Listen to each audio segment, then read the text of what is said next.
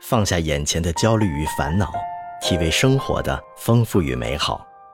我是资深青年一阳，今天你还好吗？人不止一面，人人如此。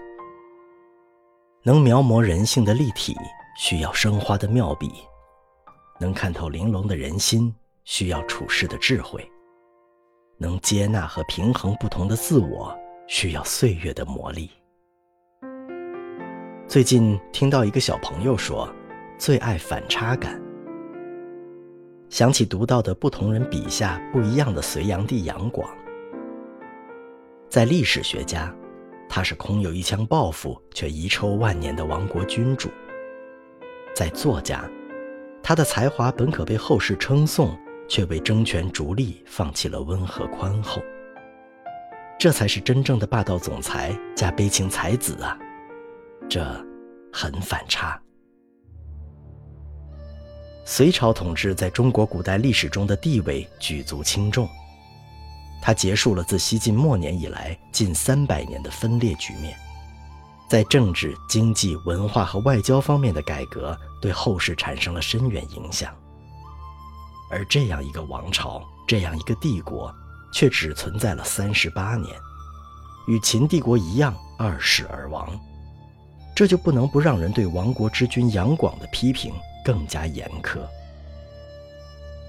张宏杰说：“隋炀帝杨广是古往今来被历史学家侮辱和损害最严重的一个帝王。”《资治通鉴》《中国皇帝全传》中的杨广是灵魂和面目最丑恶的人，谋凶、淫母、弑父、逆天、虐民。简直是人间的罪大恶极、深恶痛绝之人。而张宏杰笔下的杨广却摆脱了单纯一个“恶”字的剪影。他十三岁封王，十八岁实习宰相之职，二十岁统帅五十万大军。他能看懂父母的心思，低调、节俭、勤勉、克制。三十六岁迎来了人生的辉煌时刻。新皇登基，重修大隋律，减酷刑，大赦天下，减免租税，尊师重教，恢复学校。他执政初期的这些举措，赢得了天下百姓和读书人的拥护，人们都对这个年轻的皇帝充满着期待。他的梦想很大，征发数十万民工，挖长堑，建东都，凿运河，造巨船。这位年轻的君主要开创大隋帝国的万世之业，可同时，他并没有算过劳民伤财的账。他的每个大工程都要动用数十万民工，两次举全国之力攻打高丽，功败垂成；要第三次进攻，却激起官怒民怨，王朝倾覆。在张宏杰的笔下。杨广有着出色的政治才干和战略眼光，他的失败源于没有现实基础的狂想，他的暴虐来自不知民间疾苦的轻佻，是刚愎自用、好大喜功、急于求成毁了他。这样的杨广空有抱负，却不得要领，错将江山拱手他人，徒留骂名，可恨，也可悲。而安义如则展现了这个二世祖才华横溢的一面，在他的诗作里，照见一个才子的温柔和一个暴君的孤独。他从杨广的诗作《春江花月夜》写起：“暮江平不动，春花满正开。流月江波去，潮水带星来。”我读到这一首时，曾经比看见张若虚的那篇心里还要吃惊。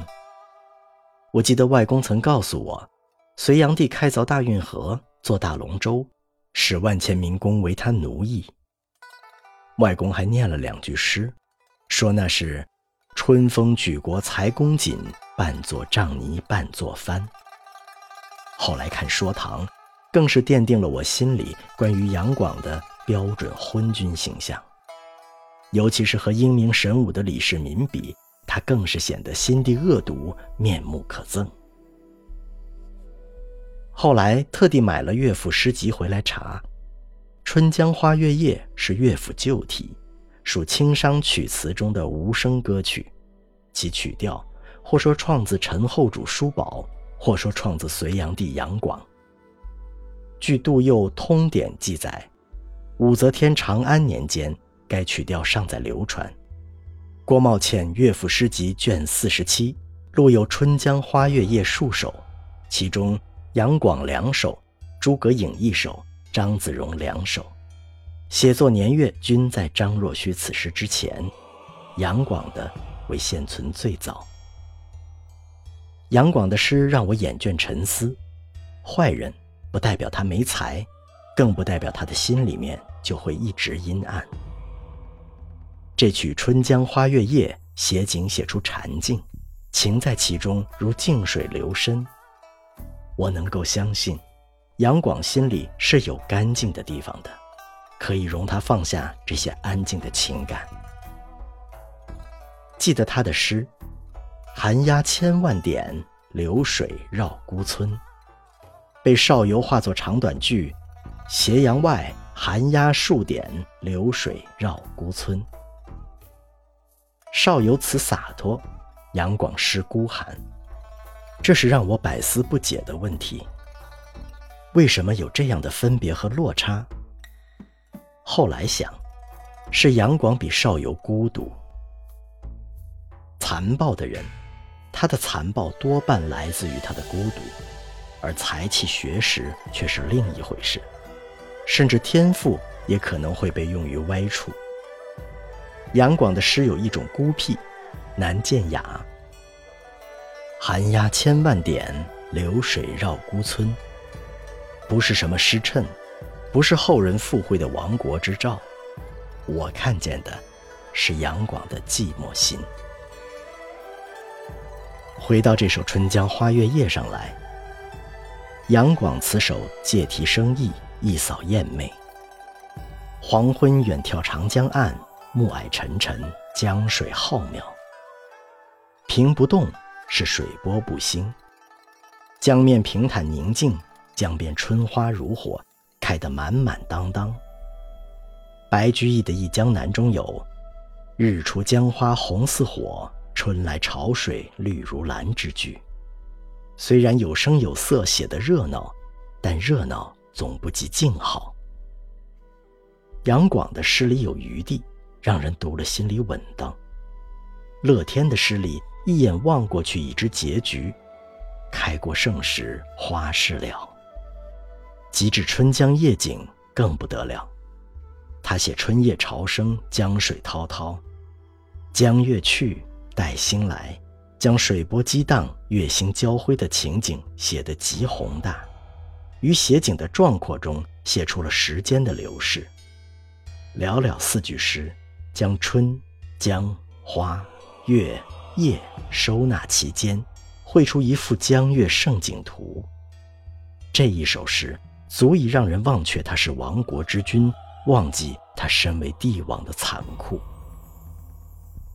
我看见他面对如画江山的无限眷恋，这本是个对人世有深长情谊的人啊！如果他不生在帝王家，不用为权力去争斗。能够有足够的时间去关照内心，以善良的心意去体察万物，对待身边的人。其实，他可以成为一个心意甜美的人，有温和宽广的心田，因才华而被后人称颂。可惜，流月江波去，潮水待星来，心意可以回转，时光。不可回转。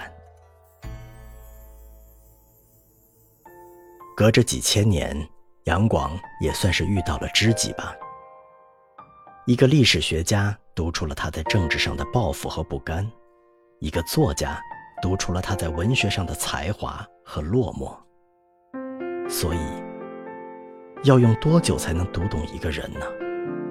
要怎样才能读懂一个人呢？又有多难得才能遇着一个为了看到你的美好而左左右右反复端详你的人呢？除了你的父母，如果再能遇着一个，就请你珍惜吧。分享快乐，分担烦恼，欢迎点赞订阅我的故事，也希望在评论区听到你的声音。我是资深青年一阳，愿你一切安好。